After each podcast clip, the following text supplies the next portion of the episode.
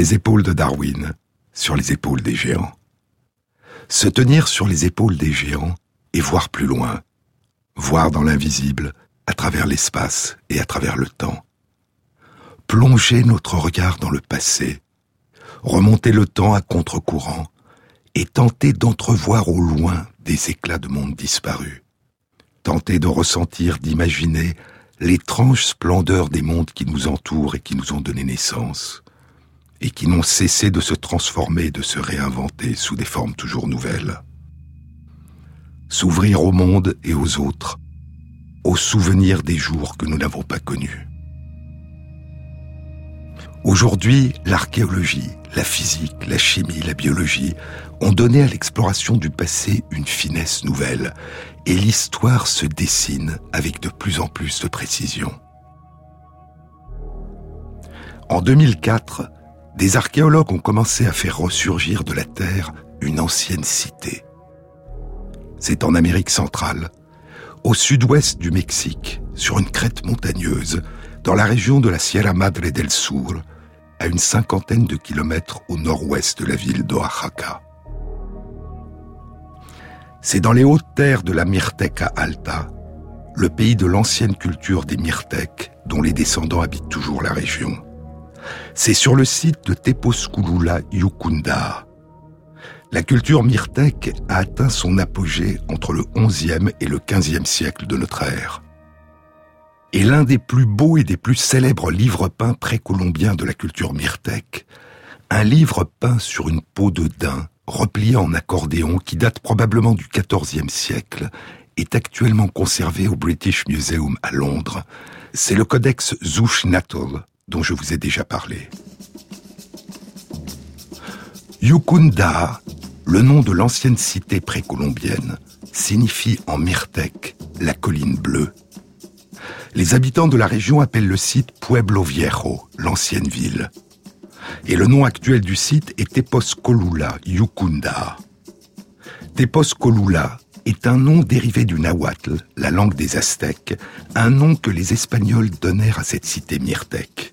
Teposcolula, en nahuatl, signifie le lieu des haches de cuivre.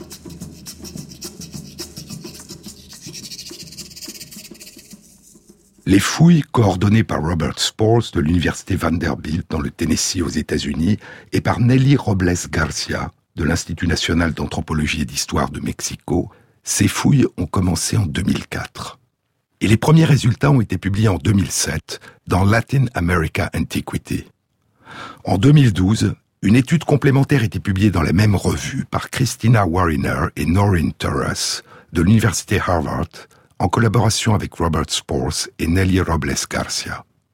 Puis, d'autres données complémentaires encore ont été publiées en 2014. La cité de Yukunda était l'une des capitales du pays Myrtèque. Et les fouilles ont révélé trois grandes périodes d'occupation de la cité. La première, entre il y a 2300 ans et il y a 1700 ans, durant la période dite préclassique et le début de la période dite classique. Puis, vers l'an 300 de notre ère, la ville est abandonnée. Et de nouvelles habitations sont construites sur des sites voisins, dont certains étaient occupés depuis longtemps. La cité de Yukunda demeurera inhabitée durant sept siècles, jusqu'en l'an 1000 de notre ère, durant la période dite post-classique. Et à partir de l'an 1000, la cité sera de nouveau habitée, de nouveaux bâtiments seront construits, la cité s'agrandira et elle deviendra une capitale régionale. À son apogée, durant la période dite post-classique, la ville s'étendait sur 250 hectares et devait compter de 7000 à 8000 habitants. Elle régnait sur un territoire d'environ 500 km où devaient vivre près de 60 000 habitants. La cité de Yukunda continuera à être habitée par les Myrtèques après la conquête espagnole du Mexique, à partir de 1521.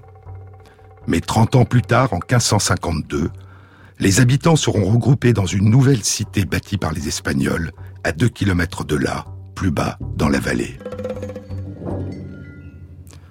C'est la période de la politique espagnole dite de congrégation, la relocalisation forcée de la population qui s'effondre dans des villes bâties dans les vallées pour libérer dans les hauteurs des terres pour l'élevage du bétail. Les champs terrasses au flanc des montagnes où était cultivé le maïs sont abandonnés. Et l'agriculture s'effondre progressivement dans ces régions auxquelles des Espagnols en arrivant avaient donné le nom biblique de pays du lait et du miel. Les Espagnols donnèrent à la cité de Yucunda le nom de San Pablo Teposcolula. Au début, la nouvelle cité dans la vallée conservera ce nom. Puis un autre nom de saint, Saint-Pierre, sera ajouté à Saint-Paul, et la cité dans la vallée sera renommée San Pedro y San Pablo Teposcolula. Et depuis 1552, l'antique cité de Yucunda sur les hauteurs n'a plus jamais été habitée est tombée en ruine. En 2004, les fouilles commencent à mettre à jour les vestiges de l'ancienne capitale. Émergent alors, pour la première fois depuis 450 ans, les vestiges d'un grand terrain cérémoniel de jeu de la balle, le jeu sacré d'Amérique centrale. C'est l'un des plus grands terrains de jeu de balle dans l'état d'Oaxaca. Il fait 55 mètres de long sur 25 mètres de large.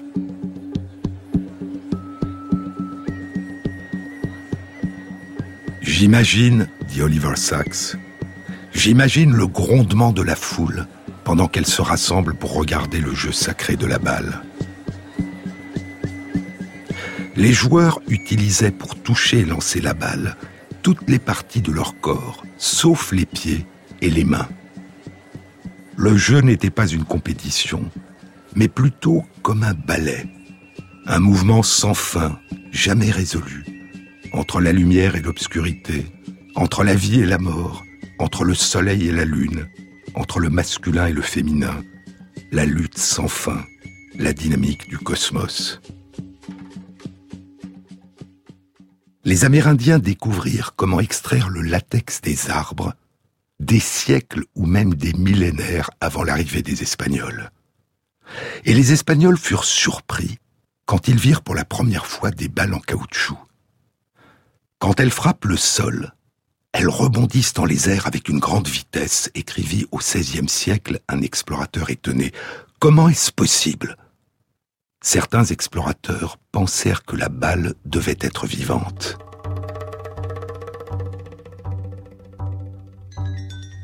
Le neurologue et écrivain Oliver Sacks est à Monte Alban, la grande cité zapotèque située à moins de 10 km de la cité d'Oaxaca. Monte Alban, dont les ruines sont aussi monumentales, dit-il, que celles de Rome ou d'Athènes. C'est en 2001, il a 68 ans. Il est pour la première fois au Mexique, dans l'état d'Oaxaca, pour un voyage d'exploration de dix jours, durant lequel il tiendra un journal. Le journal deviendra un livre, Oaxaca Journal, le journal d'Oaxaca, qui sera publié en 2002 et n'a pas encore été traduit en français. Oliver Sacks était parti en raison de sa passion d'enfant pour les fougères, avec un groupe d'une trentaine de membres de l'American Friends Society, la Société américaine des fougères, dont il était devenu membre. Mais ce qui le bouleversera, ce ne sont pas les fougères, c'est le Mexique, la découverte de ses habitants et de son ancienne culture. Me promenant autour de Monte Alban, dit Oliver Sacks, des souvenirs de l'Égypte antique me revenaient sans cesse en voyant ces temples, ces plateformes élevées, les grandes bases des pyramides, cette grande architecture des espaces ouverts. Mon ami Louis me parle d'un sens du sacré, d'une esthétique à l'œuvre ici, une religion de force naturelle qui donne forme aussi bien aux espaces de la cité qu'à sa structure. Il y avait un culte des ancêtres ici à Monte Alban comme dans l'Égypte antique, avec de grandes tombes, des mausolées autour des limites de la cité. C'est une cité des morts. Il y a aussi des tombeaux plus humbles, les tombes étroites des parents et des grands-parents enterrés dans leur propre maison pour que leur esprit puisse demeurer avec leurs descendants. Il est facile de fermer les yeux, poursuit Saxe, et d'imaginer la vaste place centrale de Monte Alban emplie de gens. 20 000 personnes pourraient aisément y être assemblées, peut-être le jour du marché. Et ma mémoire bondit soudain, revient au marché d'Oaxaca, pas aux vendeurs et aux marchands, mais aux mendiants à l'extérieur, accablés de pauvreté, démoralisés. Comme eux, l'homme qui vend des oranges à l'entrée de Monte Alban pourrait être un descendant direct des hommes qui ont bâti cette ville, ou des conquistadors, ou peut-être des deux. L'énormité de notre crime, cette tragédie, me submerge. Peut-on reconstruire une identité qui a été si impitoyablement, si systématiquement sapée et détruite? Et pourtant, les anciennes langues précolombiennes existent toujours et sont encore largement parlées, peut-être par un cinquième de la population. La nourriture de base n'a pas changé. C'est toujours le maïs, la courge, les piments, les haricots, comme il y a 5000 ans. Une partie de la culture a survécu.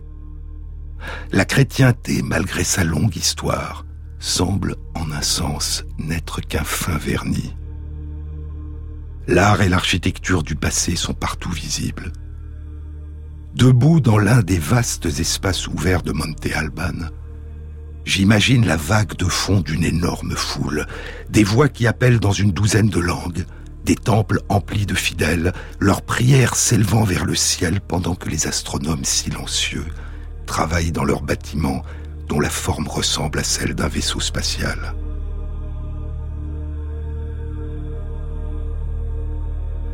Ce séjour, dit Oliver Sacks, s'est transformé en une visite à une culture et à un lieu très différents de ce que je connaissais.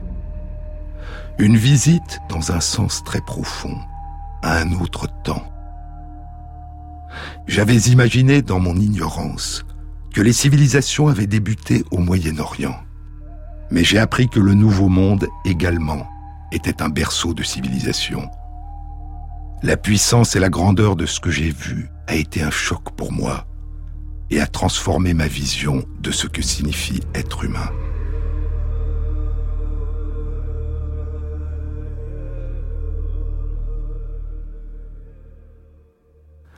Mais revenons à l'antique cité de Yukunda.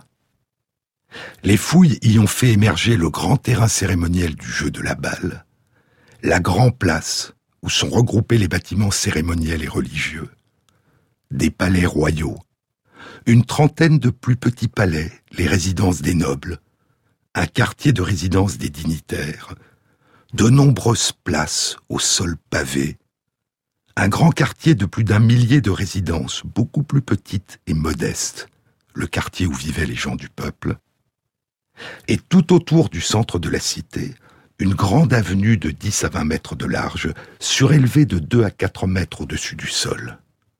C'est la Gran Calzada, la grande chaussée, de 2 kilomètres de long, qui relie une série de grottes que les Myrtèques considéraient comme des lieux sacrés. À la période post-classique, à partir de l'an 1000, quand les habitants sont revenus après l'abandon de la cité qui avait duré sept siècles, la Grand Place a été agrandie et rebâtie sur les anciens bâtiments, et les murs de certains de ces bâtiments ont été couverts de mosaïques. La Grand Place occupe le sommet de la colline sur laquelle avait été construite la cité. Et en partant de la Grand Place, il y a d'abord les palais royaux, puis un peu plus loin les maisons des nobles, et un peu plus loin encore les maisons des dignitaires. Les palais royaux sont décorés de hauts reliefs de disques de pierre et leur sol est recouvert de plâtre rouge. Il y a, comme dans les palais royaux des autres grandes cités myrtèques, des cheminées, des patios et un système d'écoulement des eaux. L'architecture des bâtiments porte des traces tardives d'influence espagnole, les arches des porches, les portes à gonds, et des poteries de style myrtèque aux multiples couleurs, mais avec des motifs espagnols, des croix, des feuilles, des fleurs. Les maisons des nobles sont semblables aux palais royaux, en un peu plus modestes. Puis viennent les maisons des dignitaires, un peu moins somptueuses que les maisons des nobles, construites autour d'une cour intérieure, avec des escaliers, des patios, et jouxtant des champs en terrasse. Plus loin sont les plus de mille maisons modestes. Cette stratification des habitations et des quartiers de la cité traduit la hiérarchie sociale prononcée et rigide qui était celle des cités myrtèques. Il y a sur le sol des deux maisons du peuple qui ont été excavées et fouillées un grand nombre d'outils, de la vaisselle, des obsidiennes taillées en forme de prisme, des meules de basalte, des outils en chaille. Et les fouilles de ces deux maisons ont aussi révélé dans une cache sous une cheminée la présence de plus de 30 statuettes de jade, des statuettes traditionnelles myrtèques qui étaient utilisées pour célébrer le culte des ancêtres. Aucune cache de cette sorte n'a été trouvée dans les palais, dans les maisons des nobles et des dignitaires, où la présence des Espagnols devait être plus fréquente. Et cette cache suggère qu'une partie des habitants les plus modestes ont continué pendant l'occupation espagnole à célébrer secrètement leur religion, malgré la mise en place des tribunaux de l'Inquisition dans la région. Mais l'une des découvertes les plus remarquables dans les ruines de l'ancienne cité de Yukunda est la découverte de deux cimetières distincts dans des lieux différents de la cité. Dans l'un étaient ensevelis les morts d'avant la période de la conquête espagnole, dans l'autre avaient été enterrées les personnes mortes après le début de l'occupation espagnole. Sur les épaules de Darwin. Sur France Inter.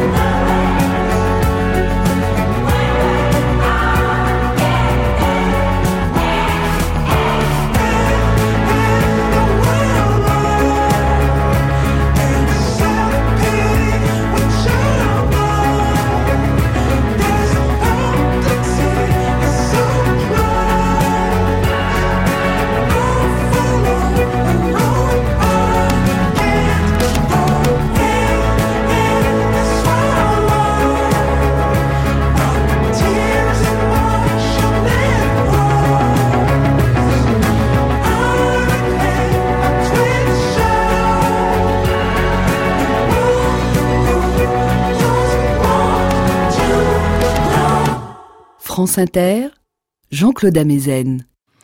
Dans l'ancienne cité myrtèque de Yukunda, au sud de la Grand Place, à distance de toutes les habitations, les fouilles ont révélé la présence d'une église et d'un monastère.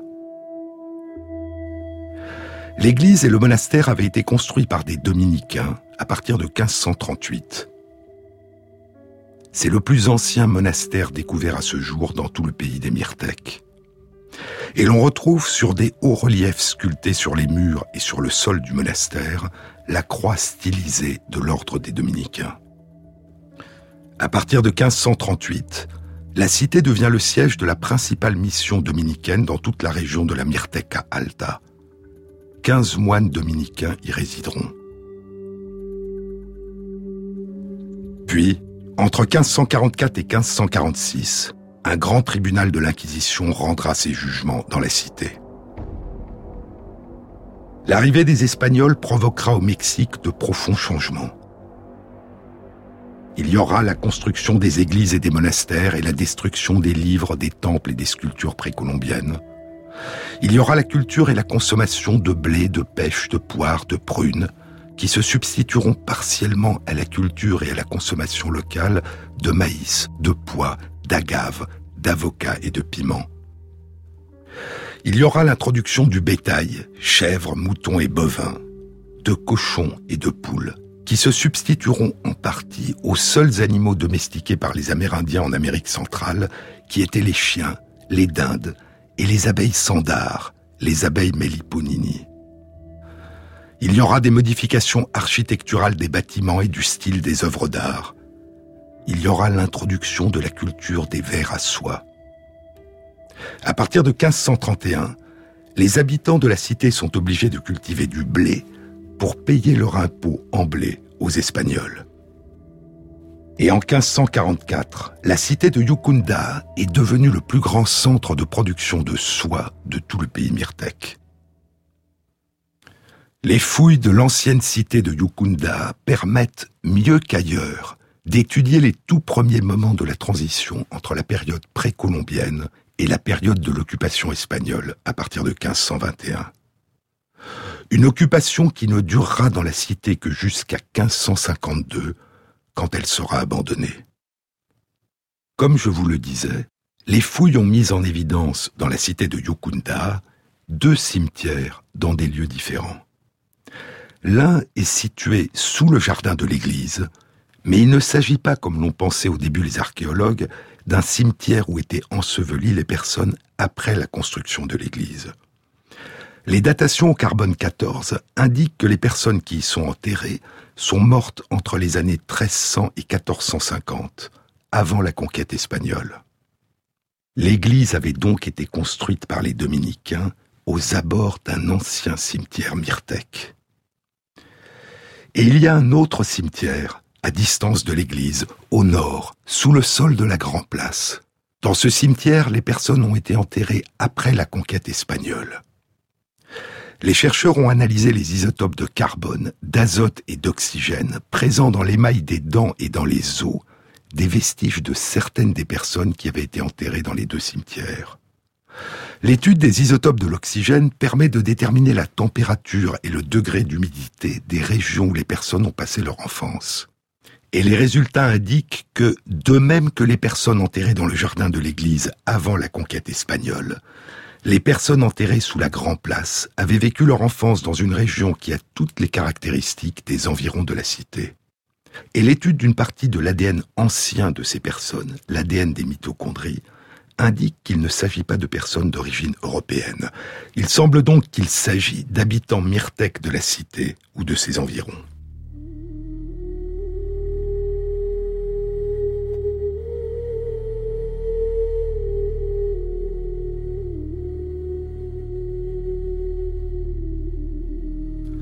Je vous disais qu'à partir de 1531, les habitants de la cité avaient été obligés de cultiver du blé pour payer leur impôt en blé aux Espagnols.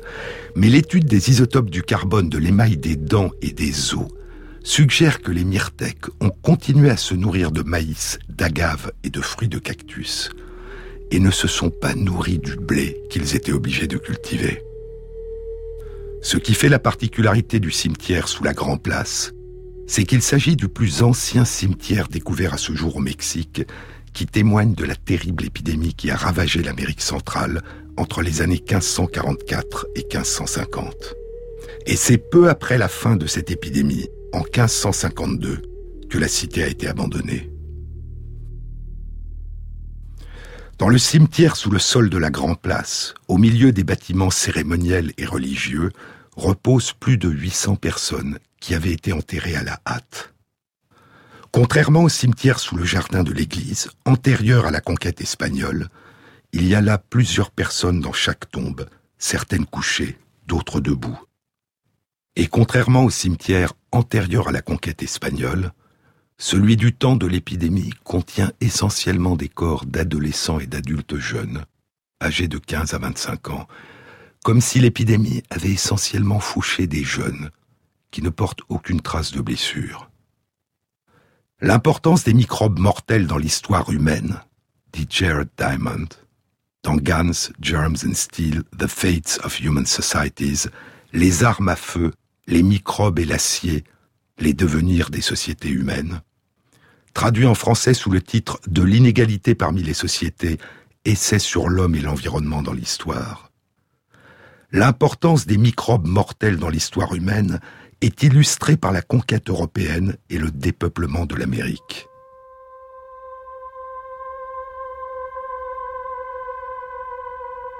Les microbes eurasiens ont tué beaucoup plus d'habitants que les armes à feu et les épées européennes. Ces microbes ont miné la résistance des Amérindiens en tuant la plupart d'entre eux et leurs souverains, et en démoralisant les survivants.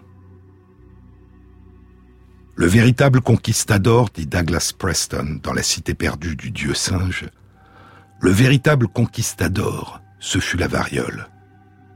Cortés et ses troupes occupèrent en 1519 la capitale de l'Empire aztèque, Tenochtitlan, la future ville de Mexico, mais cela ne peut pas être considéré comme une conquête. Inquiet, l'empereur Moctezuma avait invité Cortés à pénétrer dans la cité, ne sachant pas s'il s'agissait d'un dieu ou d'un homme. Huit mois plus tard, après que Moctezuma ait été assassiné dans des circonstances obscures, peut-être par les Espagnols, peut-être par son propre peuple, les Aztèques se révoltèrent et chassèrent sans difficulté les conquistadors de la ville, lors de ce que les Espagnols nommèrent la triste nuit. Pendant cette déroute écrasante, un grand nombre de soldats espagnols furent tués ou se noyèrent en tentant de s'échapper de l'île sur laquelle était bâtie la cité. Après leur fuite, les conquistadors qui avaient survécu s'établirent à Tlaxcala, à une cinquantaine de kilomètres de Tenochtitlan, pensant leur plaie et se demandant que faire. C'est alors que la variole envahit la vallée de Mexico. En deux mois, la maladie emporta plus de la moitié des habitants de Tenochtitlan, dont la population s'élevait jadis à 300 000 personnes. La variole tua aussi le successeur de Moctezuma, l'empereur Cuitlahuac, qui au cours de son bref règne avait noué des alliances militaires qui, s'il avait survécu, auraient peut-être permis de repousser Cortés. Mais avec la perte de la moitié de la population, tandis que la cité et la campagne environnante étaient plongées par l'épidémie dans le chaos, Cortés réussit à reprendre la ville en 1521. Le conquistador Francisco Pizarro, dit Jared Diamond, le conquistador Pizarro a eu la même chance macabre quand il débarqua sur la côte du Pérou en 1531 avec 168 soldats pour conquérir l'empire inca qui comptait des millions de sujets. La variole s'était propagée dans le pays depuis cinq ans, tuant une grande partie de la population, dont l'empereur Juania Capac est celui qui avait été désigné comme son successeur. Hernán Cortés avait débarqué sur les côtes du Mexique en 1519, à une période où on estime qu'il y avait 25 millions de personnes qui y vivaient. Un siècle plus tard, après les massacres, la mise en esclavage de la population et une série d'épidémies dévastatrices, on ne comptait plus que un million d'Amérindiens. Près de 95% de la population avait disparu. Entre 1519 et 1590, quatre épidémies ont dévasté l'Amérique centrale. Ces terribles épidémies ont été nommées par les Amérindiens des cocolitzli, un mot en langue nahuatl qui signifie épidémie désastre. La première, en 1519-1520, a été une épidémie de variole. La cause des épidémies qui ont suivi, durant une période de moins d'un siècle, est de nature inconnue. Après la conquête du Mexique, des centaines de navires espagnols accostaient chaque année sur les côtes du golfe du Mexique. Les passagers étaient souvent malades et des hôpitaux avaient ouvert dans les ports pour soigner les arrivants. La seconde épidémie, la plus meurtrière, débuta en 1544 et dura jusqu'en 1550. Elle fut nommée Huey Kokolitzli, la grande maladie, le grand désastre. La troisième épidémie survint en 1576 et dura jusqu'en 1581. Une quatrième apparut en 1590. La seconde épidémie de 1544 à 1550, qui ravagea le Mexique et une partie du Guatemala et se propagea peut-être jusqu'au Pérou, a été l'une des épidémies les plus catastrophiques répertoriées au cours de l'histoire. Aussi catastrophique que celle de la peste noire, la peste bubonique, qui ravagea l'Europe entre 1347 et 1351. Elle dévastait une population déjà affaiblie par l'esclavage et la dénutrition. Selon le frère franciscain Juan de Torquemada, dans les grandes villes et les cités, de grandes fosses furent creusées. Et du matin jusqu'au coucher du soleil, les prêtres ne firent rien d'autre que de porter les corps des personnes mortes et les placer dans les fosses.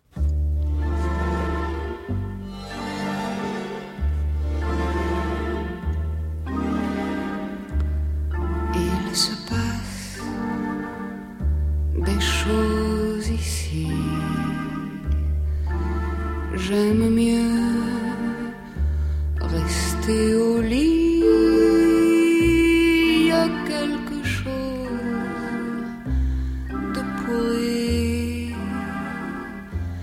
Passe-moi un verre de whisky.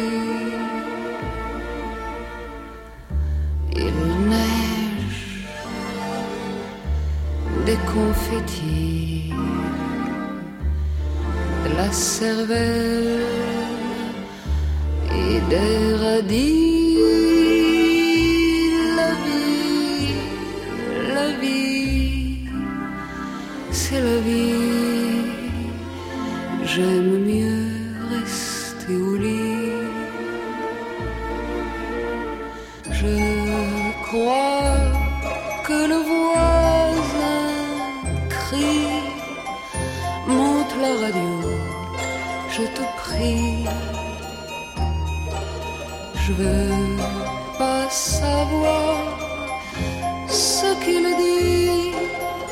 Il se passe des choses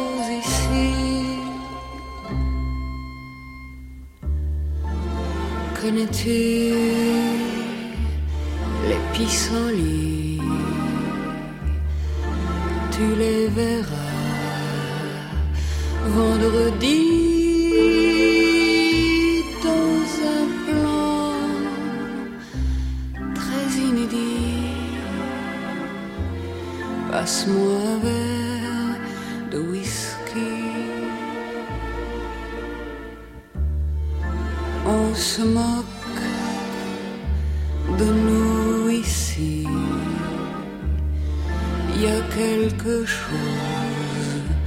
De pourri. Dieu un grand mal poli. Je lui confierai pas mon petit. Dans la chambre, c'est la nuit. Je la connais, c'est une amie.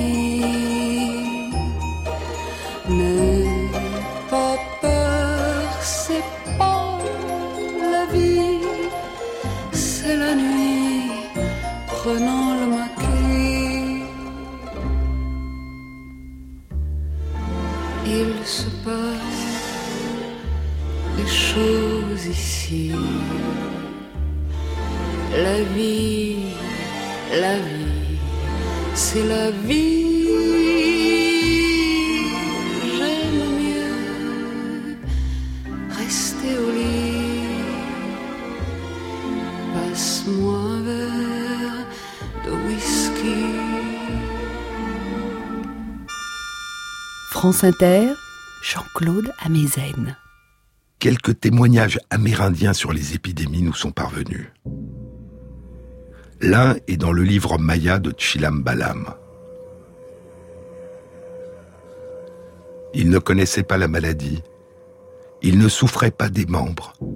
Il ne connaissait pas les fièvres. Il ne connaissait pas la variole. Il ne connaissait pas les fluxions. Il ne connaissait pas la douleur des entrailles. Il ne connaissait pas la consomption. Alors, il se portait bien. Il n'en fut pas de même quand les Blancs arrivèrent. Ils leur apprirent la peur et vinrent flétrir les fleurs.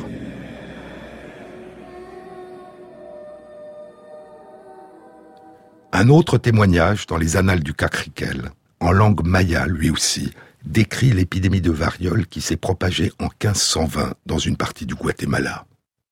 Il se trouve que pendant la 25e année, c'est l'année 1520, il se trouve que pendant la 25e année, la peste a commencé, ô mes enfants.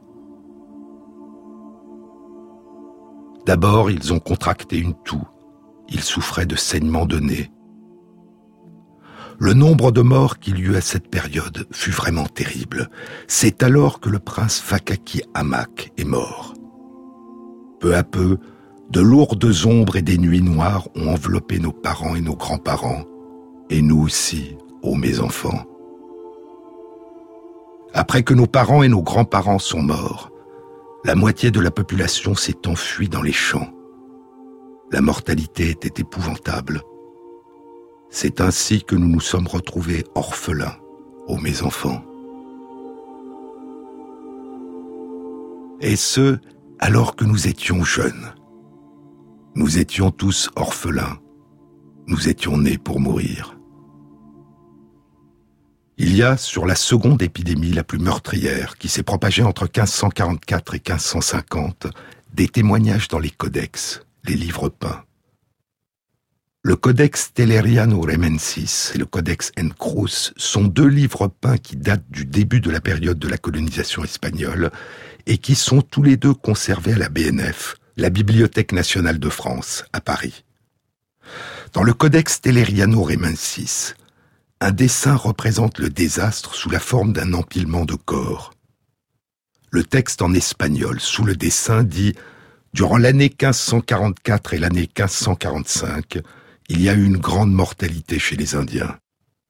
Dans le Codex Encruz sont dessinés des symptômes de la maladie, une éruption ou des lésions sur tout le corps et du liquide qui s'écoule du visage. Le dessin sur le Codex Encruz est en noir et blanc. Mais les dessins du Codex Mexicanus, du Codex Aubin et du Codex Tira de Teperpan sont en couleur, et ils montrent que c'est du sang qui s'écoule du visage. Dans le codex Aubin, sous le dessin, le texte en nahuatl écrit en caractère alphabétique européen dit l'année 1545. En ce moment, une épidémie se répand qui cause des saignements de nez chez tout le monde. Elle dure depuis un an, depuis que le marché à San Hipólito a été ouvert. Et il y a sur cette épidémie des témoignages espagnols. En 1545, le moine franciscain Bernardino de Sahagún, l'auteur de l'histoire générale des choses de la Nouvelle-Espagne, réside à Tlatelolco, à la périphérie de la cité de Mexico, où il enseigne la grammaire latine à des élèves de la noblesse aztèque dans un collège franciscain. Il dira avoir participé durant l'épidémie à l'enterrement de dix mille personnes et être lui-même tombé malade. Beaucoup moururent de faim, dit Sahagún, parce que personne n'était capable de s'occuper d'eux. Souvent, tous les membres de la famille étaient malades, sans qu'il y ait une seule personne épargnée pour donner ne serait-ce qu'un verre d'eau aux malades. Le moine franciscain Geronimo de Mendieta nommera l'épidémie Priamenta di Sangre, saignement important, et il rapportera que la maladie était caractérisée par des fièvres de sang, des fièvres hémorragiques. Dans les cités des environs de l'ancienne cité myrtèque de Yukunda, avec ses deux cimetières, le cimetière sous le jardin de l'église qui date d'avant la conquête espagnole et le cimetière sous la Grand Place qui date de la période de la grande épidémie après la conquête espagnole, dans les cités des environs de l'ancienne cité myrtèque de Yukunda, il y a des documents historiques. Les documents historiques de la cité de Coirtlahuaca, située à 30 km de Yukunda, mentionnent l'épidémie de 1545 et rapportent qu'il fallait enterrer 30 à 40 personnes chaque jour. À la fin des années 1570, quatre autres petites cités voisines de Yukunda, les cités de Mitlatongo, de Tamazola, de Justlahuaca et de Tecomaxtlahuaca, rapporteront que la seule épidémie qui a atteint la région de la Mirteca Alta entre 1530 et la fin des années 1570 a été le Cocolitzli de 1544-1550.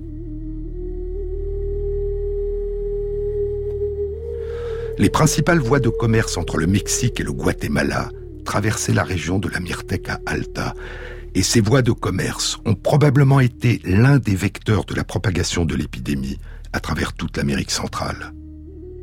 Quelle était cette maladie qui a causé cette terrible épidémie qui s'est répandue entre 1544 et 1550 Sa nature n'est pas connue et elle a fait l'objet de débats scientifiques depuis plus d'un siècle. Il n'est pas possible de faire un diagnostic de l'infection à partir des chroniques. Beaucoup ont été rédigés des dizaines d'années plus tard, après la survenue d'autres épidémies en 1576, puis en 1590, et les symptômes des maladies durant ces différentes épidémies ont pu être confondus ou mélangés les uns avec les autres. Et seuls les symptômes qui semblaient les plus extraordinaires ou qui paraissaient avoir un sens ont vraisemblablement été notés et pas l'ensemble des symptômes.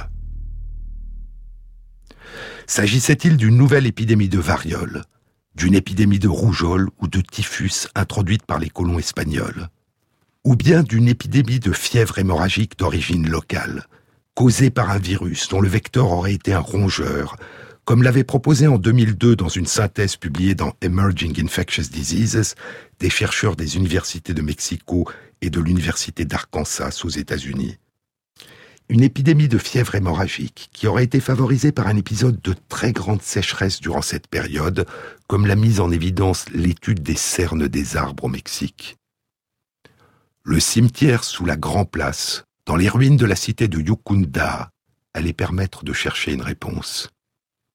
Et cette réponse a été publiée il y a quatre mois, le 15 janvier 2018.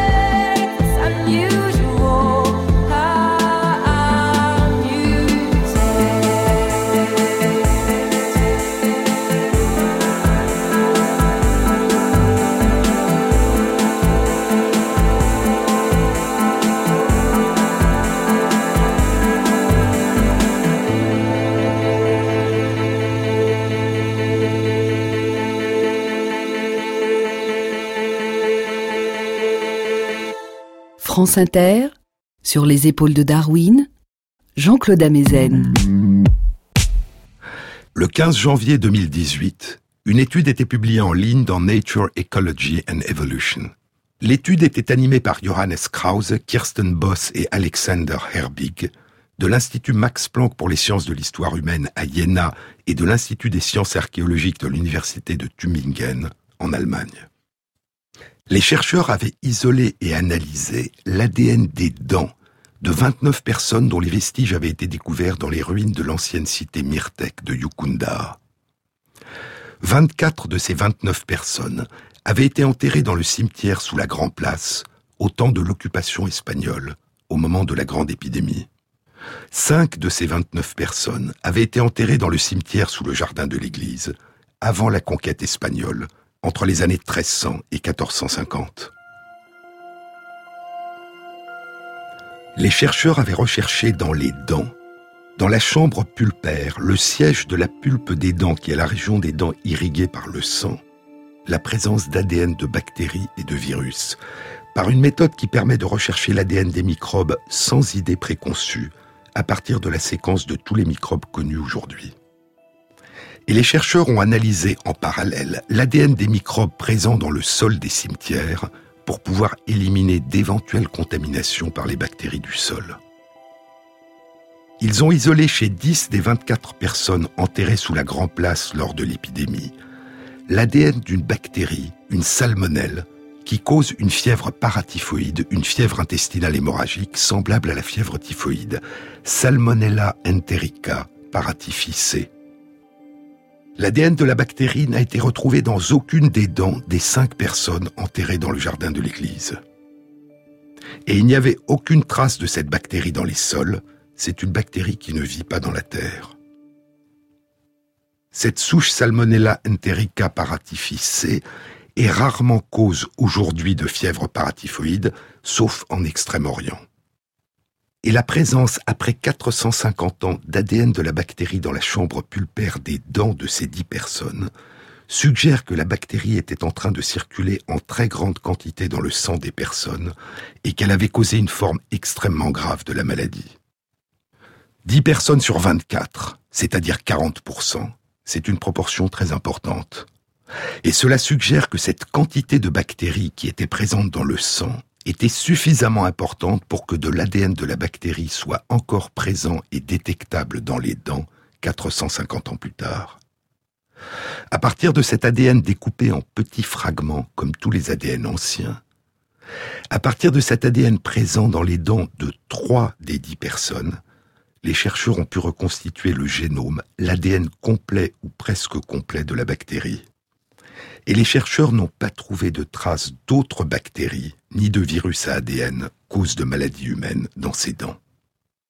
Mais ils n'ont pas pu éliminer la présence de virus à ARN, comme le virus de la rougeole. Et l'absence d'ADN de la salmonelle dans les dents des cinq personnes qui avaient été enterrées avant le début de l'épidémie ne suffit pas pour conclure que la bactérie n'était pas présente avant la conquête espagnole. Cinq personnes est un nombre trop faible. Mais il s'agit d'un début.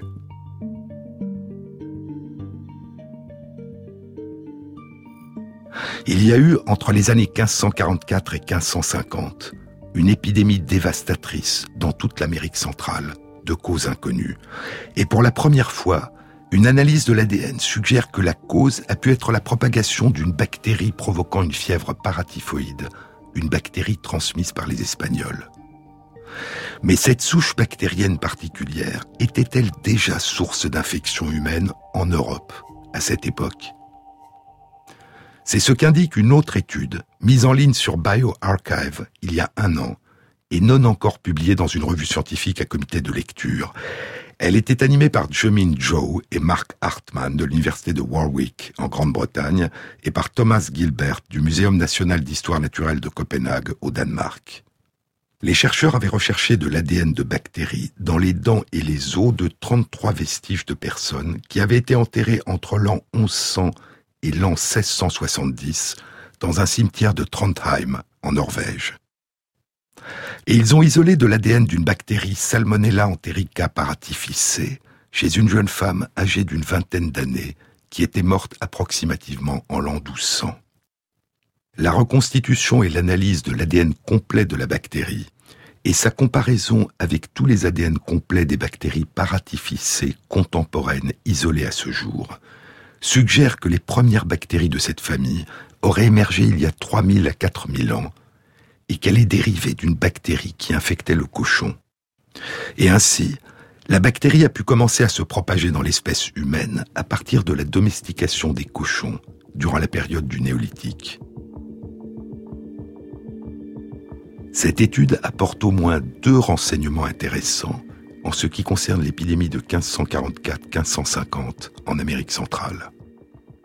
D'une part, elle confirme que la bactérie infectait déjà des humains en Europe trois siècles avant la conquête du Mexique par les Espagnols. Et d'autre part, s'il se confirme que l'infection humaine a bien pour origine le cochon, sa domestication et son élevage sont anciens au Moyen-Orient, en Europe et en Chine, mais il n'existait pas en Amérique centrale précolombienne. Ce qui renforce l'idée que sa présence au Mexique durant les années 1544-1550 est bien due à une transmission par les conquérants espagnols. Depuis quelques années, à l'étude de l'ADN ancien de nos ancêtres et lointains cousins humains, s'est ajoutée une autre aventure, l'étude de l'ADN ancien des microbes qui les ont affectés et qui ont causé des maladies. Et ces études font naître l'espoir que la compréhension des terribles épidémies du passé puisse apporter des enseignements sur les meilleurs moyens de comprendre l'évolution des microbes en cause et de prévenir au mieux les épidémies futures.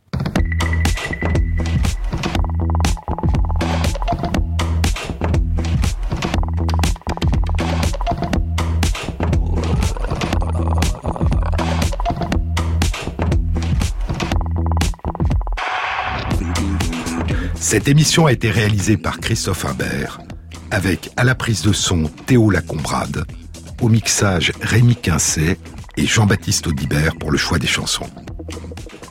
Et merci à Christophe Magère qui intègre sur la page de l'émission, sur le site franceinter.fr, les références aux articles scientifiques et aux livres dont je vous ai parlé.